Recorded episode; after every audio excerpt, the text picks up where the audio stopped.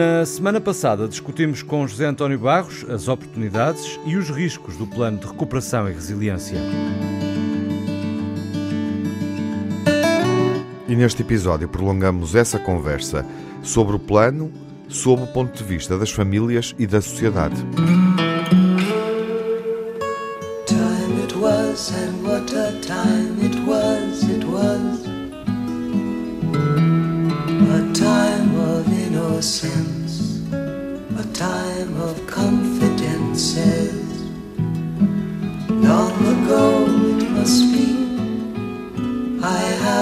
photograph. Preserve your memories. They're all that's left you. O PRR, o Plano de Resiliência e Reforma, a chamada Bazuca, António Costa deixou de referir-se a esse plano de financiamento da economia uh, portuguesa. Cancelamento. Dessa forma. Olá, Júlio. Machado Vaz, bem-vindo. Cancelamento. A política de cancelamento aplicada ao PRR. É o tema uh, dos nossos encontros, falamos disso na semana passada. Vamos prolongar a reflexão, que nos leva, obviamente, para outras questões eh, sociais, económicas uh, e políticas. Estamos, uh, no fundo, no Old Friends, com um convidado especial a refletir sobre o plano de recuperação e resiliência. Até que ponto é que as prioridades estão bem definidas? Se a taxa de execução está atrasada, como defendem os empresários, isso passou pela última conversa, alerta também o Presidente da República, ou se decorre uh, no ritmo adequado, como sustenta o Governo. E também, no fundo, como é que o PRR pode chegar à economia real, de algum modo melhorar a realidade financeira das empresas e das famílias. E retomamos a conversa dentro de instantes com o nosso convidado. Primeiro quero saudar o Manuel Sobrinho Simões. Olá, olá. O Júlio Machado Vasco, que se intrometeu há pouco. Peço imensa desculpa. Na minha breve introdução. Todos, todos olá, Júlio. Todos, olá. E a Miguel Soares. Olá, Miguel, bem-vindo. Viva, Tiago Alves. Viva. Olá a todos. Bom, e e, e, o nosso convidado desde semana passada e mantém-se é o antigo presidente da Associação Empresarial de Portugal, um, ligado a cargos de topo em várias empresas, uh, liderou a estrutura de missão para a capitalização das empresas, é José António Barros. Olá de novo. Viva, como está? Na semana passada nós discutimos aqui, entre diversas questões, um, a forma como a distribuição da riqueza em Portugal um, eh, não, não é eh, a mais adequada. O próprio Presidente da República sublinhava em meados de maio que a macroeconomia e os grandes números estão bem, a questão é chegar à vida das pessoas. Até que ponto é que, pergunto-lhe, o plano de recuperação e resiliência é capaz de fazer face a essa realidade e de alguma forma chegar à vida das pessoas, minimizando o custo de vida uh, e outros problemas como o da habitação? É exatamente eh, através de programas comuns de habitação que pode ter algum impacto sobre as pessoas.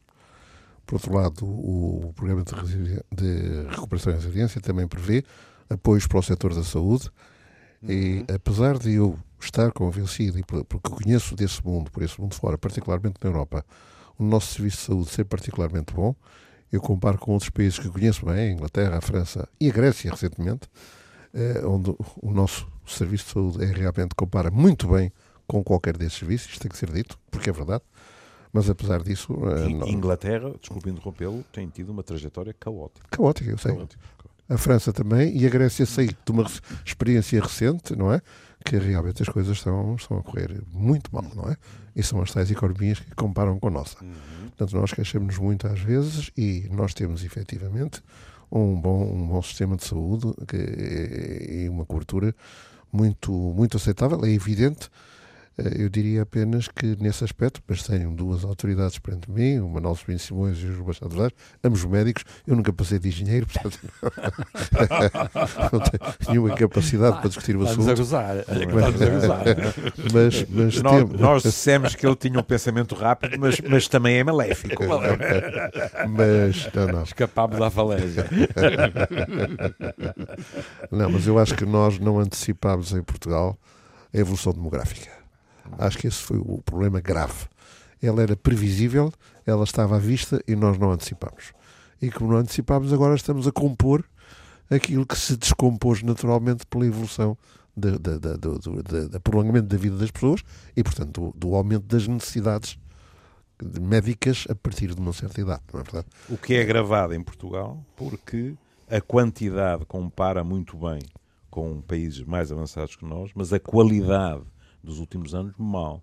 O que não só afeta a, vida das pessoas, como em termos de sustentabilidade, é muitíssimo mais caro. Porque o sistema não cresceu à medida das necessidades. Esse é que é o problema. É. O sistema não cresceu. Ora bem, o PRR aí pode dar uma ajuda, pode, designadamente na instalação de equipamentos que hoje são conhecidos e que são fundamentais e que ainda existem em número limitado em Portugal, equipamentos complexos, uh, que conhecem melhor do que eu, não é verdade, mas que sabem perfeitamente do que eu estou a falar, uh, na educação, onde nas escolas há um trabalho grande a fazer uh, e, e, em todo o aspecto da habitação social ou da habitação estudantil, que é igualmente determinante até para fixar as pessoas em Portugal. Curioso, porque está, está no fundo a identificar essas três áreas como áreas onde a mudança é muito determinante é muito nas nossas vidas e na nossa claro, qualidade claro, de vida. Claro que sim. A curto prazo, curto, médio prazo. Claro que sim. Claro sim. Que sim. A cultura não colocaria, porque fomos vendo uh, dados da concretização, aplicação eu, nos últimos dias. Sabe que eu a cultura tenho uma grande dificuldade em falar nela em Portugal. Eu estive ao longo de toda a minha vida ligado à cultura. Não só nos 18 anos que estive à frente do Coliseu de Porto, estive muitos anos à frente da Fundação Essa de Queiroz. Uhum e, portanto, eh, enfim, a cultura teve sempre na minha vida um papel muito determinante. Desde porquê? Porque fui, eh, fui, fui, fui criado assim, ensinado assim pelos meus pais. E eu na cultura em Portugal tenho uma enorme dificuldade em falar porque eu acho que o que nós fazemos de cultura em Portugal é quase nada. Acho que o orçamento do Estado para a cultura é verdadeiramente deplorável. E, portanto, eu acho que se há setor, até porque, repare, é exatamente na área cultural, na área da criatividade, nessa área que nós vamos encontrar ocupação e emprego para as pessoas quando as profissões atuais de começarem a desaparecer e a ser substituídas ou por máquinas, robótica ou por inteligência artificial. Sim. É precisamente na área lúdica, na área da criatividade, na área da cultura, que nós vamos encontrar forma de, para mim, que nós vamos encontrar forma de ocupar muitas pessoas. E se reparar, nessas indústrias, nessas indústrias criativas, nós temos ainda uma percentagem muito pequena do PIB comparando com os outros países da Europa. Eh, do ponto de vista da gestão do Orçamento de Estado? Não, anual. do ponto de vista do dinheiro que é gasto nessa área, efetivamente. E este PRR eh, investe nessa área? Não, não tenho, não tenho, é curioso, não tenho essa noção. Uh, Deixe-me partilhar consigo, podendo. Uh, este, agora, só em relação à cultura, fazemos aqui um parênteses uhum. rápido e já voltamos uhum. à saúde porque identificou de facto áreas que podem mudar e o governo também, eh, nas semanas recentes, eh, quis comunicar muito eh, como é que o PRR tinha consequências positivas na cultura. A percepção que eu tenho é que a aplicação é muito através do património, e isso ah, também sim, foi sim, dito, sim. do património, do arquivo, trabalho museológico. Por exemplo, em Espanha, para compararmos aqui ao lado, reparei em 2021. Em 2021.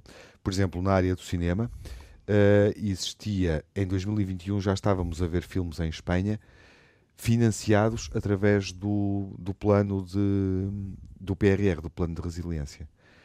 Um, ou seja, o dinheiro estava a chegar e a ser aplicado de forma efetiva em criação cultural uh, e provavelmente dessa forma também a resolver os, os problemas, as carências, as dificuldades de muitos operacionais e trabalhadores de um setor que foi fortemente penalizado durante o claro, período da pandemia. Claro, claro.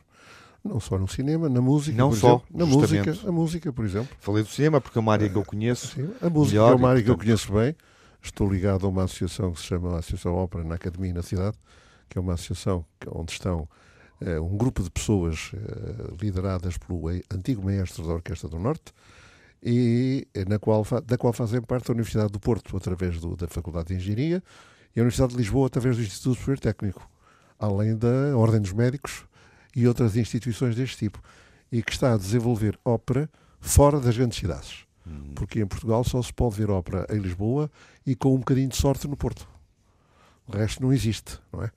E, e, a ópera é, é, digamos, a expressão eh, artística na área da música mais completa, porque tem toda a parte musical, a parte cênica, a parte de bailado e depois toda a parte técnica de iluminação, luminotecnia, desenho de cena, de sonorização, tem tudo.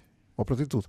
E nós estamos a fazer isso. E quando fazemos isso, vamos para fora do Porto e nas cidades onde vamos produzir ópera, motivamos as escolas locais a participarem, por exemplo, na área da, da, da, da, instalação de som, da instalação de luz, na construção dos cenários, até se houver que uh, adaptar um guarda-roupa, usamos costureiros locais para adaptar o guarda-roupa, usamos até pessoas como figurantes, que há figurantes em ópera, não é verdade?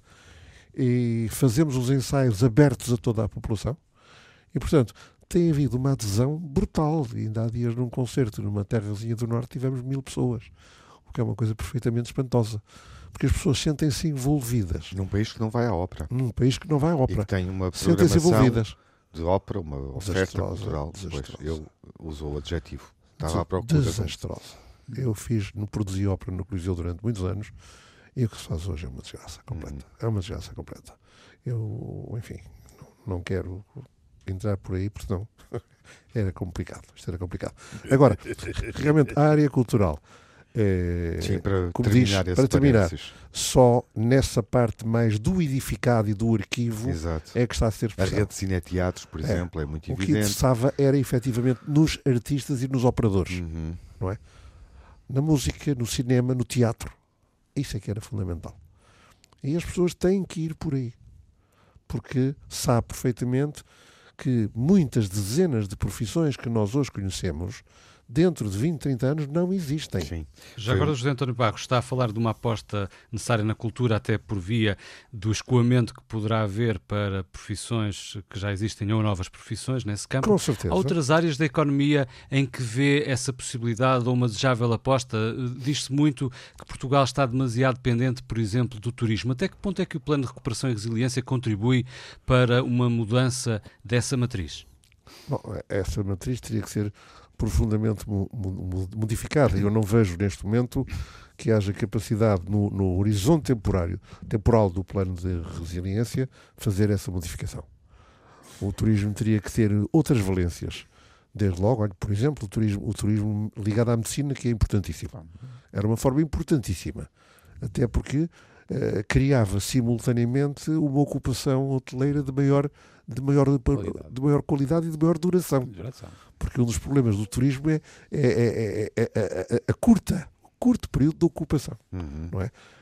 nós somos um país que tem conhecimento, estes, estes, dois meus amigos são grande prova disso, para ter, aqui, para, para, ter aqui condições excepcionais de clima, de alimentação mediterrânica, de tranquilidade e paz social, para ter aqui grandes centros clínicos que pro, pro, proporcionassem tratamentos, intervenções, etc., e até cuidados continuados. É verdade. E nós podíamos ter uma cultura é. de ocupação de turismo por cuidados continuados.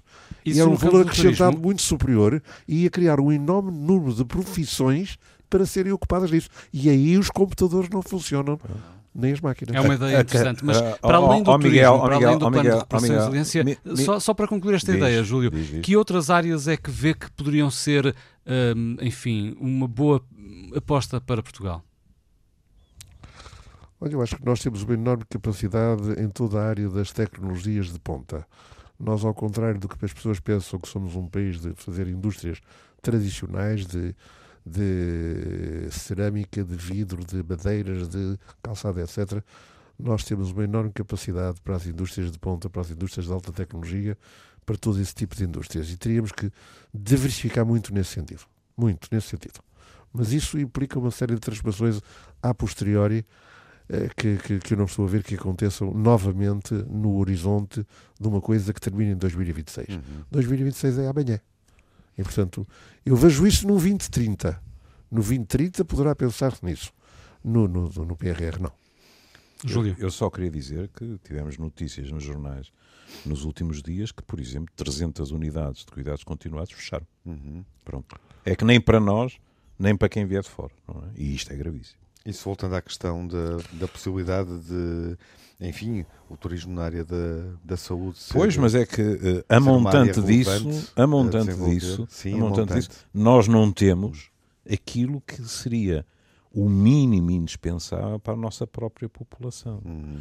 Os artigos que eu não vi desmentidos, não só uh, há a queixa que eu posso compreender, porque trabalhei na toxicodependência durante muito, muitos anos e o subfinanciamento nas unidades uh, de, de residenciais foi sistemático, e essa é uma queixa das unidades de cuidados continuados, mas havia uma afirmação grave que eu não vi eu não, nenhum tipo de contraditório, dizendo que, por exemplo, nas, uh, na maneira de distribuir as pessoas pelos diversos tipos de unidades continuadas, por exemplo, podia acontecer que pessoas que sofriam descaras, ou seja, úlceras de pressão, etc., acabavam em unidades que não eram as adequadas para eles, tirando o lugar, por exemplo, a pessoas que tinham tido AVCs e que, portanto, teriam uma possibilidade de recuperação e que, na base disto, estariam eh, critérios financeiros. E isso é assustador.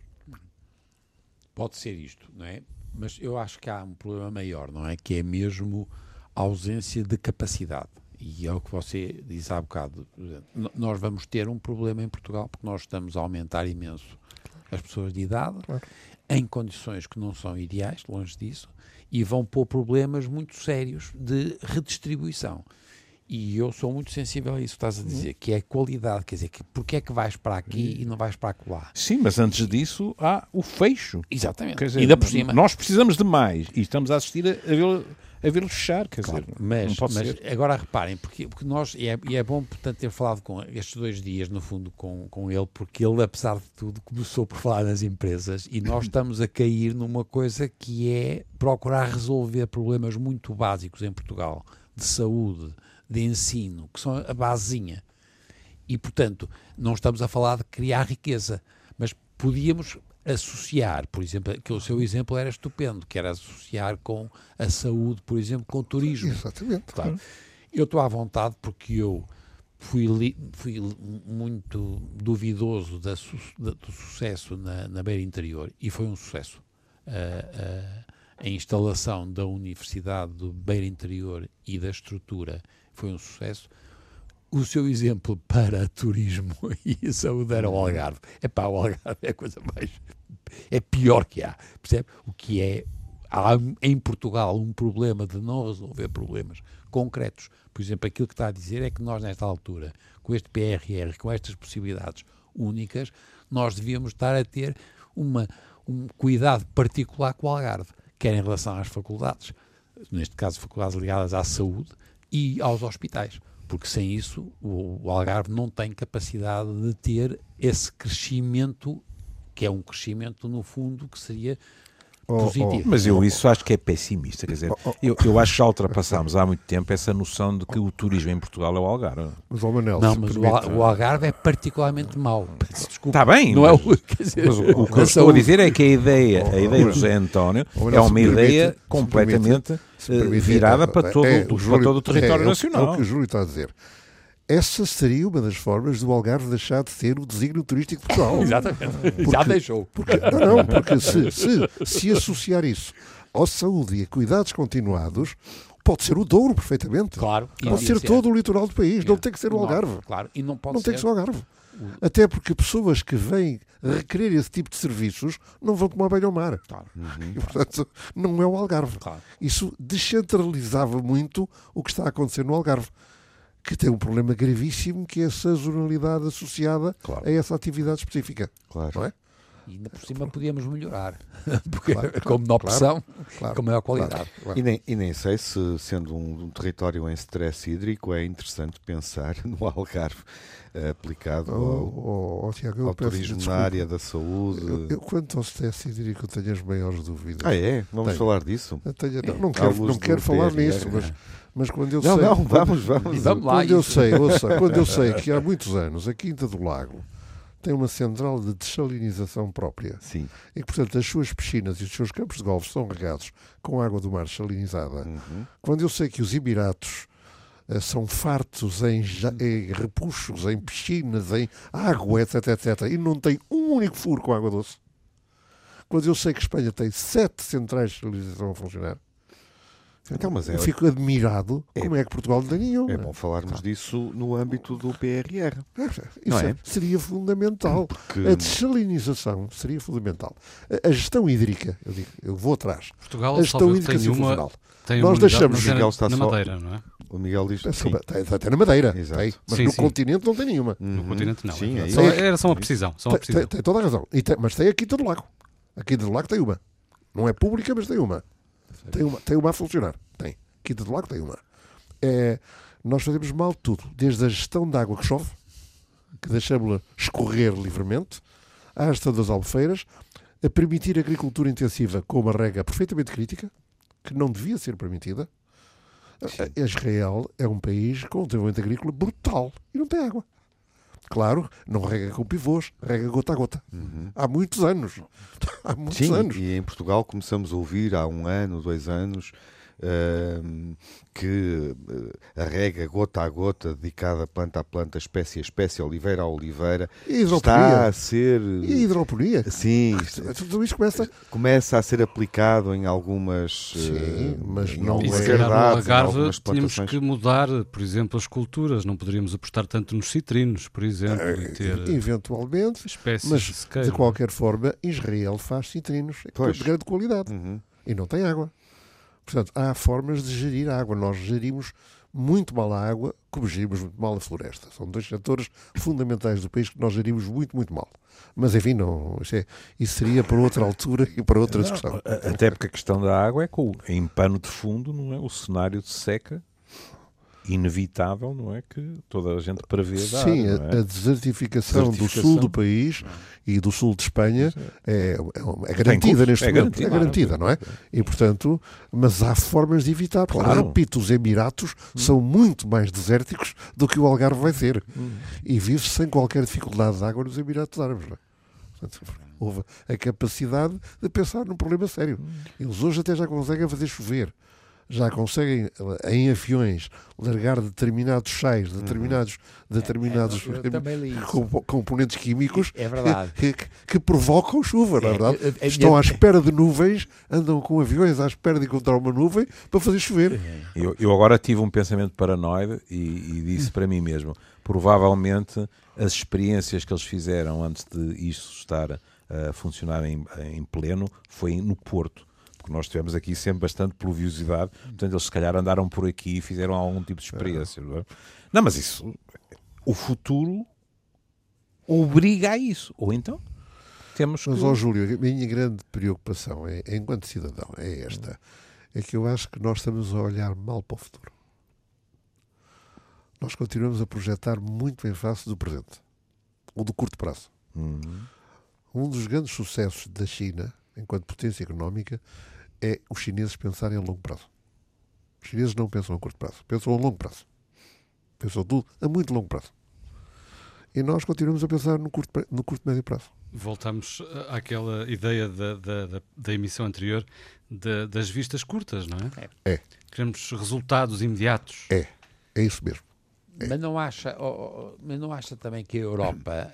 Eh, há uma burocracia europeia ou não? Ah, é uma burocracia que é gravada e pela própria é, Comissão Europeia. Exatamente. E que é, que é limitante e, por estranho que pareça, é, é pior realmente para os periféricos e os pobres, que esses, claro. percebe? E, portanto, nós temos um... Porque eu... A mim assusta muito, por exemplo, no meu hospital, a, a quantidade de pessoas que faltam todos os dias a percentagem de pessoas que não vai trabalhar no São João, e atenção que o São João, para mim, é o melhor do hospital do país, e portanto... E parece que não é só para si, parece que é mesmo. e portanto, eh, reparem, nós temos um problema das pessoas que não vêm trabalhar. E uma quantidade enorme. Reparem que não é, não é enfermeiros, nem médicos, nem técnicos superiores, mas é nos técnicos com, de, de, de mais baixo da, da hierarquia. Este, eu, por exemplo, trabalho em muitos sítios em patologia. O mais próximo que eu encontrei foi na Bulgária. E não é bom, quer dizer, que eu tenho. E qual é a causa desse absentismo, Manuel? É a, a sensação de que têm um emprego, é um emprego, são funcionários públicos, entre aspas, ganham pouco, não têm muito, que não prestam muito, que não têm, no fundo, avaliação por incentivo O São João, por exemplo, tentou fazer isso, não sei se sabe, mas é uma coisa extraordinária. Nós, por causa disso, conseguiu-se começar a dar um prémio a quem não faltava. E os sindicatos juntaram-se e foram contra, porque nós não podíamos, o São João não podia dar dinheiro. Atenção que não tirava dinheiro a quem faltava muito, não. Dava, era um prémio a quem não faltava.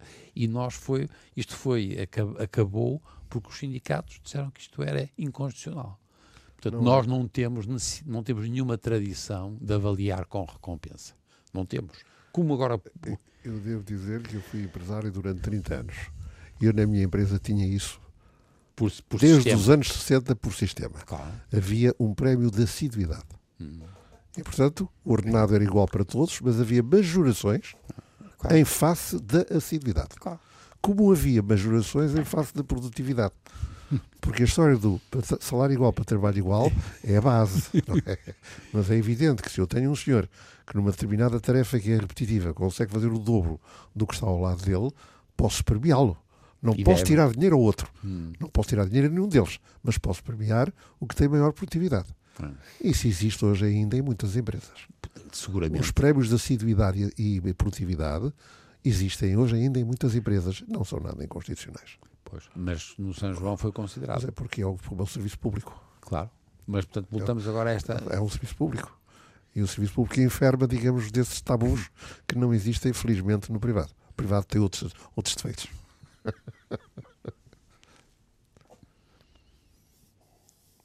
Ouviu-se um profundo silêncio. É verdade. Mas pena. Hum? Estamos em Mas reflexão. temos pena. Hum. Estamos em reflexão. Mas temos pena. Não, porque temos pena porque agora voltamos à conversa, não é? Porque é que nós não conseguimos utilizar isto? Porque todos aqueles exemplos que, eu, com, que, com que nós estamos de acordo e, e são até interessantes as, as, as, as, possibilidades de utilizar formas diferentes de ver o futuro e criar oportunidades de trabalho que não são aqueles empregos clássicos e que isto é pela positiva e que os miúdos têm esse estímulo e há uma expectativa e cria uma e nesse aspecto os aspectos culturais também são para além de criar emprego podem criar coisas que são agregadores de instituições e as pessoas e o entusiasmo etc isso são os aspectos que são extraordinariamente positivos o que nós não temos tido é a capacidade de articular isto simultaneamente com a ideia de ter produção, produção de riqueza e ao mesmo tempo andar a tapar agora os buracos e agora aquilo que é a habitação social que realmente nós estamos mal, a saúde que estamos com problemas, o ensino que está com. Não sei se está a ver, quer dizer, é como se houvesse em alguma dificuldade em resolver o problema porque são dois pontos extremos de duas duas então, não sei se está a ver, quer dizer, e nós estamos sempre esgalhados entre duas coisas. Mas depois eh, estava aqui a pensar, e claro que estou a pensar a partir da medicina, como é óbvio. Nós também nunca fomos bons em articulação, não é? E, é. e, e, e em Portugal houve sempre um, um espírito de pequena quinta Uh, isto é meu e aqui ninguém mexe, não é? E quando a pessoa tenta explicar coisas como isto é multidisciplinar, etc., uh, uh, ou as pessoas não querem, ou então o primeiro problema que se põe é: então está bem, e há uma comissão, quem preside? Que grupo profissional? E assim é impossível. Não, é verdade. Isso é, é muito o espírito português, o tal espírito individualista. É. Nós somos extremamente individualistas. E isso é, é muito mau particularmente na área da economia, dá origem ao tal tecido de micro e pequenas empresas porque ninguém quer partilhar nada com ninguém. Hum. E as pessoas não entendem que. Uh, mas uh, isso tem muitas questões. Uma das questões críticas em Portugal é o funcionamento da justiça. Eu vou referi-lo apenas porque ele está li direto ligadamente a isto. Uma empresa em Portugal, para declarar insolvência, leva muitos meses declarar insolvência pode demorar um tempo extremamente longo. Ao longo desse tempo, as empresas vão se descapitalizando em termos de recursos humanos que vão saindo, vão procurando alternativas empregos de outras empresas. Os equipamentos depois são vendidos na massa falida, assim, pascata, retalho, etc, etc. E, portanto, perde-se uma unidade que existia, aquilo é capital social que desaparece. Se isto fosse célere e se houvesse um estímulo, era fácil o empresário do mesmo setor adquirir uma empresa que acaba de falir e aumentar a dimensão da sua empresa por aquisição de uma concorrente até agora, que passava a ser um complemento da sua atividade. E esta era uma forma, desde logo, de começar a aumentar a escala. Tudo aquilo que ia morrendo, uhum. ou por incapacidade, ou por, eh, ou por eh, dificuldades particulares, não é? Sim. ia sendo aproveitado e reabsorvido antes de ser degradado, antes de ser desfeito aos bocados. Ia ser integrado noutra empresa e essa empresa aumentava a sua dimensão. Sim. Era logo uma forma. Tem que ver com o quê? Com, com realmente com, com a celeridade da justiça, que é desastrosa. Todos esses processos falimentares têm durações extremamente longas, com, com, digamos, com uma legislação complexa, com, com assembleias de criadores intermináveis, com coisas, não sei quê. No fundo, ninguém vai receber nada. E o património, o capital social, que é o valor daquele ativo que é composto pelos equipamentos e pelas pessoas que lá trabalham, acaba por se perder por completo. Hum. Cá está outro aspecto em que se poderia evoluir de uma forma muito interessante. Uhum. Olhando para, para a forma como está a ser aplicado e, de certa forma, voltando também à questão inicial, dos atrasos que foram identificados aqui na nossa conversa pelos empresários, obviamente também pela, pela oposição, a própria janela, que é curta, estou a relembrar um aspecto que, fala, de que falamos, não focamos hum, que uh, a execução de uma série de obras estruturais, por exemplo, as que dependem da construção, as obras na ferrovia, no metropolitano, de Lisboa uh, e do Porto, estão de facto em risco de concretização dentro do prazo que está definido. Considerando que é o Estado que, que neste momento cativa uh, uma, uma parcela maior da verba, uma percentagem maior da verba, uh, que está a ser aplicada através do, do, do PRR, um, isso não será determinante para que a Comissão Europeia, enfim, aceite prorrogar o prazo? Está a dar um exemplo muito interessante, Tiago, porque o Estado aí tem muito pouca responsabilidade, efetivamente. Hum. O Estado, ou o Governo, melhor, tem muito pouca responsabilidade. A pandemia veio criar uma situação de ruptura de todas as cadeias logísticas internacionais. Sim. E, portanto, tudo que é abastecimentos. Bem visto. Porque também há essa. Tudo, isso também explica muito, muitos claro. atrasos, não é? Exatamente. Nós Tudo não, que é abastecimento. Nós, nós, já não compramos. Entrou... Nós, nós já não, quando compramos um carro, não o recebemos. Uh... Não só. Se, se tiver um uma avaria no carro, Exatamente. vai ter o carro parado seis meses ou um ano. Justamente. Portanto, Nossa, não Porque não, há estoques. Não há estoques. Claro, não há matéria As cadeias logísticas, mas Sim. não só. Bom. Os materiais sobretudo depois da eclosão da invasão da, da, Ucrânia, pela, da, da Ucrânia pela Rússia, subiram eh, anormalmente de preço. Mas subiram especulativamente. Uhum. Houve especulação. Não foi uma subida resultante do equilíbrio entre a procura e a oferta. Foi uma subida especulativa. Tanto assim que ela em muitos materiais já está a verificar sua tendência contrária. Já está ou a planar ou mesmo a reduzir.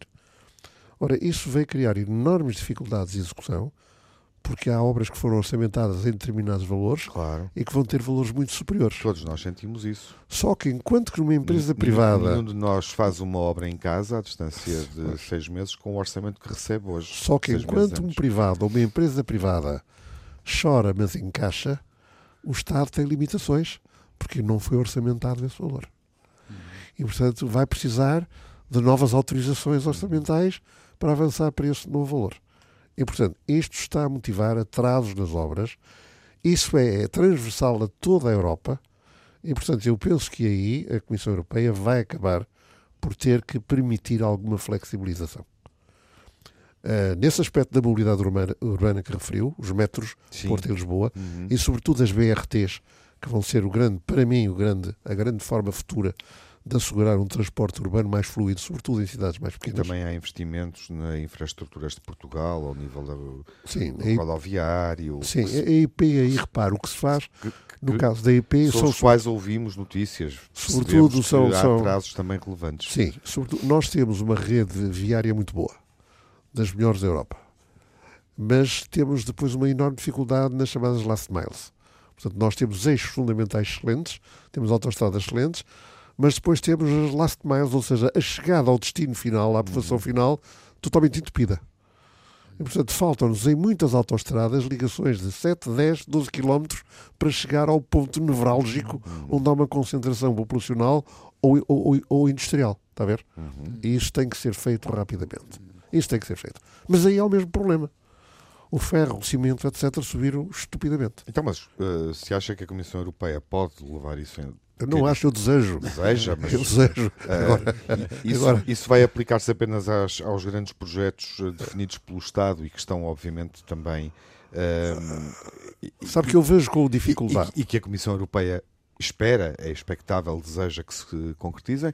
Uh, e, e, não se vai aplicar ao tecido empresarial? Uh, pode haver aqui duas velocidades na prorrogação não, da não, aplicação do Não lhe sei responder a isso. Agora, vejo com dificuldade que uma linha de metro, por exemplo, aqui, a linha que está a ser aqui construída, se não estiver pronta em 2026, perca direito aos, às subvenções europeias por causa disso. Claro. Vejo com muita dificuldade uhum. que uma Comissão Europeia não, não olhe para uma situação dessas como um caso excepcional, quem diz do Porto, diz de Lisboa, ou, repito, outras formas de mobilidade urbana onde nós temos que fazer um grande esforço, porque realmente nós hoje em dia criamos o, uma circulação automóvel, um parque automóvel que é completamente incomportável para, para, para, para o país, para as cidades que temos. É? Mas esse pode não ser o critério aplicado uh, à gestão do PRR Sobre, na perspectiva das PMEs? Há uma diferença, repare, entre grandes projetos que já estão numa fase avançada de execução ou projetos que estão ainda numa fase inicial e aí eu calculo que não seja permitido, não é? Uhum. Mas em projetos que estão em fase avançada de evolução e atento às circunstâncias que não eram previsíveis, não é verdade? Force majeure, digamos assim, uhum. aí acho que poderá haver tolerância. Acho, eu acho que deve haver tolerância, não é? Até porque o programa não vai acontecer só em Portugal, vai acontecer noutros países da União. Claro, força maior. Enfim, o tempo não é ainda uh, uma força maior. Estamos a 10 minutos do final. Uhum. Os vossos comentários, do, do, meus caros, do estrangulamento, Miguel, do estrangulamento uh, da rede viária, nomeadamente nos acessos uh, aos, aos, centros, não é? que dificultam, obviamente, o transporte de, de pessoas, mas também de mercadorias. Um, a, a, ferrovia aí poderia ser uma solução para ajudar a minimizar, mas já percebemos que o país um, a ferrovia, continua eu peço desculpa, a ferrovia é a solução, não é? Pode ser. Exato. É. Continua muito atrasado, não é? Continua. Atrasado, ou, enfim, não, não, percebo. Não há uma aposta clara na não, ferrovia. neste momento há uma evolução. Uhum. Felizmente temos um plano ferroviário nacional que está aprovado. E vai sair do papel, neste, acredita? E, portanto, neste momento, com certeza que vai, não tenho dúvidas que vai sair do papel. Ele já está até, em alguns troços, em execução. Uhum. Uh, enfim, estou ligado a empresas que estão nisso e, portanto, sei que está já em execução. Agora, essa é a solução. Até porque a própria Comissão Europeia decretou que até 2050 50% do tráfego rodoviário de mercadorias tem que sair das estradas. Uhum. E, portanto, não há alternativa. Nós não vamos ter alternativa. E não é por uma questão de, de, de, de emissões de carbono e nada disso, porque uh, a zona do mundo que nós habitamos, a, a, nossa Europa, mais um bocadinho dos Estados Unidos, etc., etc., para as emissões a nível mundial não contribuem com quase nada enquanto a China e a Índia não evoluírem, as, as emissões do mundo continuam a crescer. É? Porque realmente é aí que está. E reparem, aí tem populações que olham para nós, olham para o Ocidente e olham para os Estados Unidos e nós também queremos o que aqueles senhores já têm. Hum. E, portanto, Evitável. vão querer ter cada um um automóvel, etc, etc, etc. Eu acho que Agora, eles vão querer ter mais. Hã? Acho que eles, o lugar onde estão, neste momento, Até vão querer o ter século XXI é deles, eles vão querer ter mais. Até vão querer ter mais, não é? E, e, e reparem, a Índia tem estado, temos estado muito esquecidos da Índia. E a Índia está a crescer a uma velocidade impressionante, não só demograficamente, felizmente aí até já aplanou um bocadinho, mas, mas, é o que tem mais população no mundo neste momento. É o que já é o que tem mais população no mundo neste momento. Mas em termos económicos está a crescer muito mais depressa que a China. Três vezes mais depressa do que a China. E com uma engenharia espetacular. E com uma engenharia espetacular.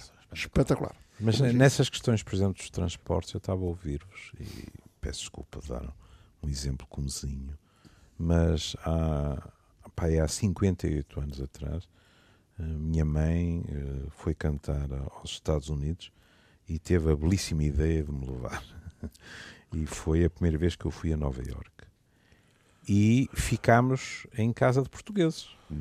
que, que, felizmente pululavam e pululam por lá, gente que recebe em todos os cantos do mundo, diga-se passagem.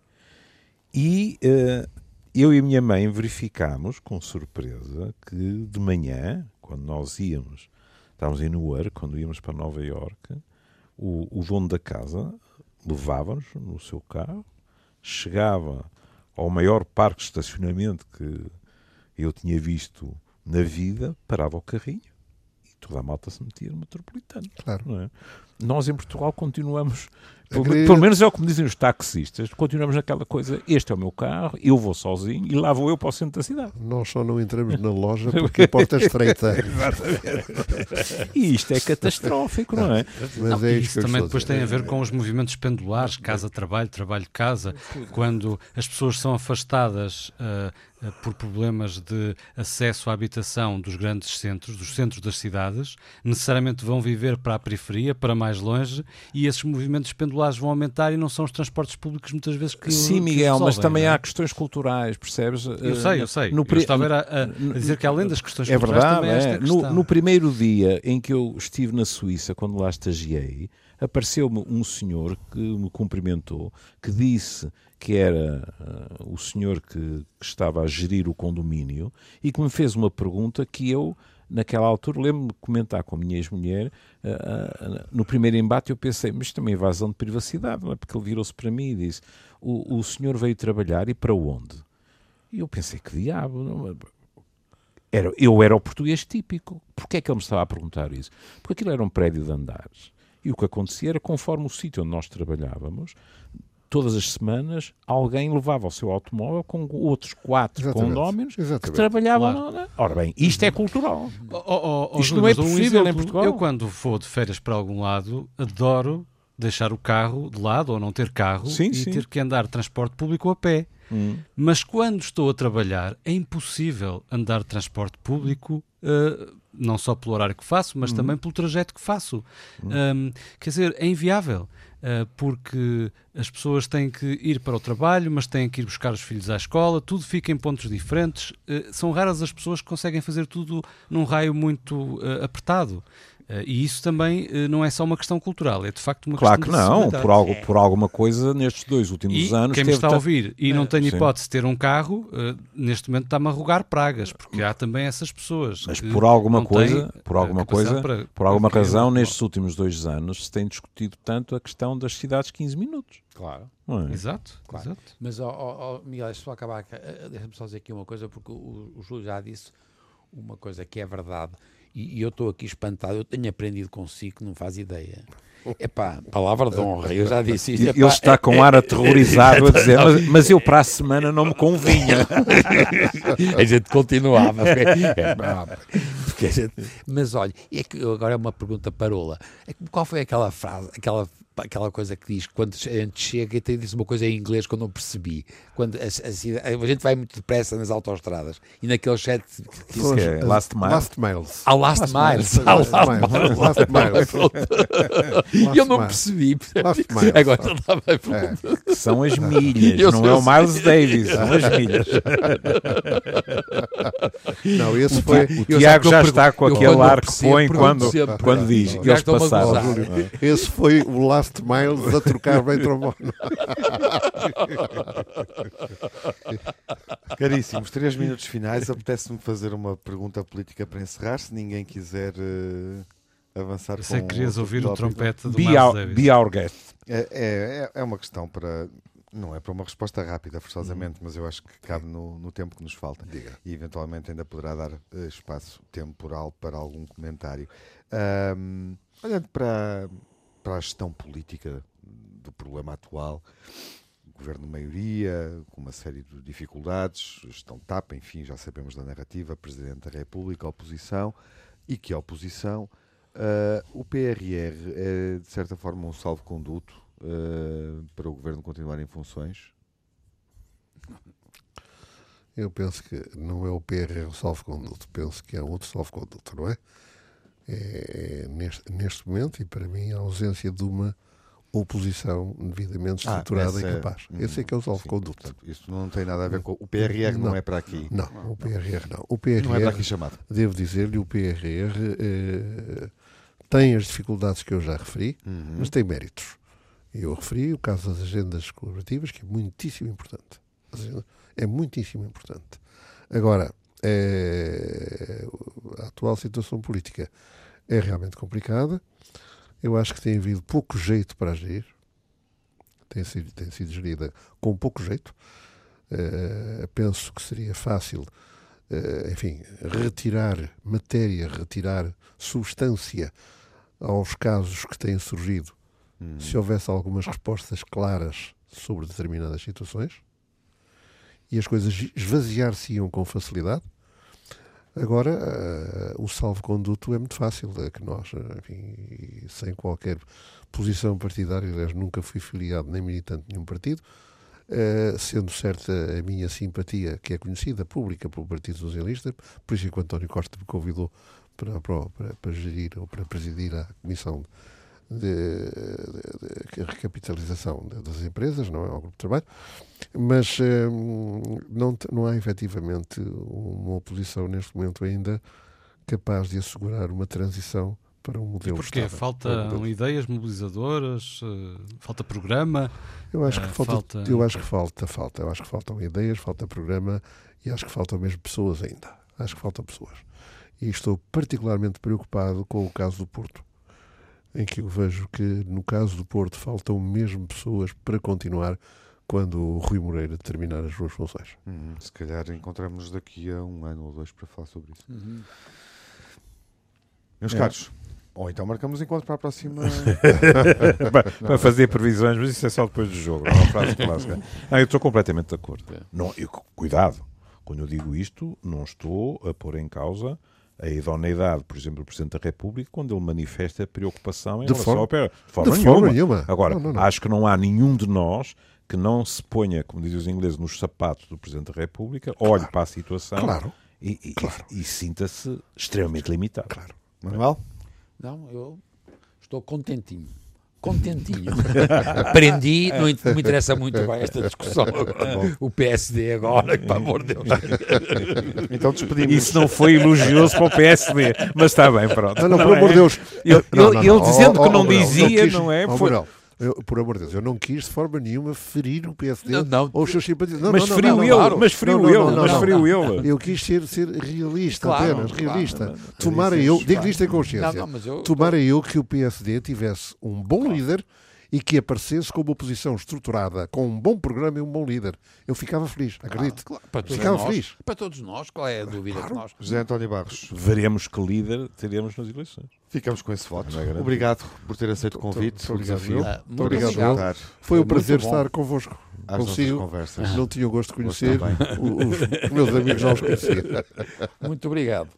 Até à próxima. Até à próxima. Até à próxima. Grande abraço. was, and what a time it was, it was. A time of innocence, a time of Long ago it must be, I have a photograph. Preserve your memories, they're all that's left you.